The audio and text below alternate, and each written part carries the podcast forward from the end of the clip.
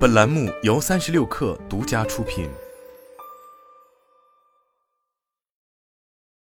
本文来自三亿生活。作为刺客界的老熟人，日前共享充电宝又一次登上了热搜榜。但此次并非因为价格高昂，毕竟大家对于这玩意的价格一年更比一年高已经见怪不怪，而是因为有网友表示自己将共享充电宝的电量全部用完后。结果手机也只充进去了百分之三十的电量，甚至如果打开视频、导航等应用，充电的速度还赶不上掉电。目前主流智能手机产品的电池容量通常都在五千毫安小时左右，充电宝则几乎没有低于一万毫安小时的规格。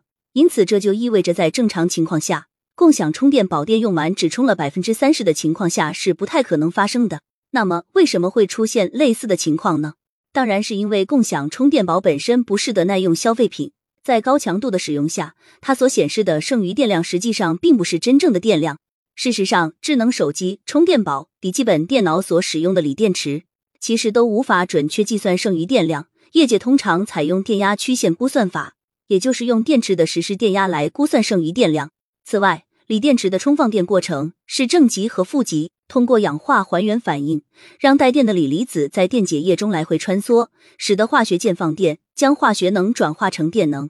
而可供循环的锂离子是会衰减的，因此也导致锂电池有使用寿命。所以，循环寿命便是界定电池寿命的一个名词。通常来说，知名品牌的充电宝产品往往会提供五六百次的循环寿命，而杂牌充电宝基本也就能提供三百次，而且转化率也会比前者的产品更低。再加上对这类租赁用的充电宝来说，用户的使用通常会比较粗暴，诸如过充、过放、电流过大等各种不良使用习惯，都会导致充电宝的电池加速衰减。如此种种负面因素叠加在一起，一个标称一万毫安小时的充电宝只能充三千毫安小时，也就成为了大概率事件。作为纯粹的消耗品，共享充电宝未来极有可能会出现越来越多由于性能衰退，从而导致用户体验下降的情况。早在二零二一年春季，共享充电宝领域曾发生了迄今为止最大规模的洗牌，怪兽充电成为共享充电宝第一股，搜电充电与接电宣布合并，一举将此前三电一售的市场格局打破。而此次共享充电宝领域的变局所带来的就是扩张力度空前加剧，并且代理商模式也被大力推崇，新入局者自然需要新设备来展开业务，这也就代表着。目前的共享充电宝大批量可能都已经服役接近二年时间了。至于说为什么共享充电宝隔三差五就会激起用户的民愤，原因其实非常简单。这个赛道虽然容不下太多的玩家，可偏偏这门生意又存在一定的刚需属性。事实上，共享充电宝的商业模型是存在的。别的不谈，仅其单价能够从每小时零点五元涨到一元，再到三元、五元乃至十元。使用的人还一直络绎不绝，就能看出，尽管大家吐槽归吐槽，用却是一直都在用。但用户们口嫌体正直，不是因为别的，恰恰是共享充电宝有别于共享单车、共享汽车等其他共享经济产品的特点，因为它不是为了满足用户追求更便捷、更舒适体验的需求，而是一种满足用户赛博生活的急救包。毕竟，在最后一公里这个问题上。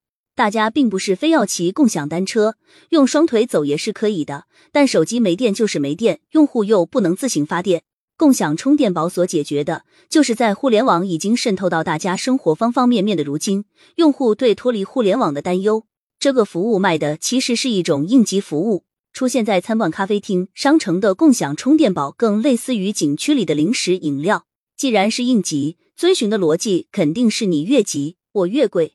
与此同时，共享充电宝的竞争对手，也就是用户自己的充电宝，其实并不是一个可选项。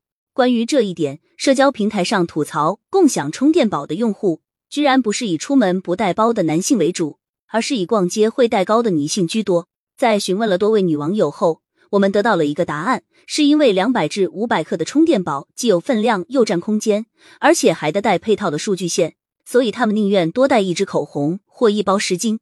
大家不妨反过来想想，你会在什么情况下选择带充电宝出门？大概率其实是预估这次出门的时间会比较长。有需求存在的同时，共享充电宝行业的入局门槛则可能是低到大家无法想象。随着市场竞争的加剧，无论哪一家共享充电宝企业，其实都无法做到覆盖全国市场，并且代理模式也被发扬光大。目前在京东、淘宝等电商平台上。就已经有共享充电宝机柜在零售。只要有能耐让这些机柜出现在 KTV、餐厅、酒吧、网吧等场所，就意味着很少的花费能成为共享充电宝这个赛道的参与者。一个门槛近乎于零，但又有盈利预期的赛道，如果要是不混乱，显然都不正常。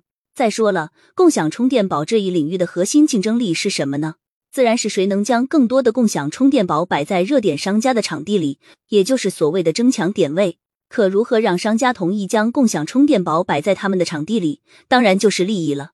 因此，在怪兽充电的财报里呈现出的是毛利率超过百分之八十，但净利润只有区区百分之二。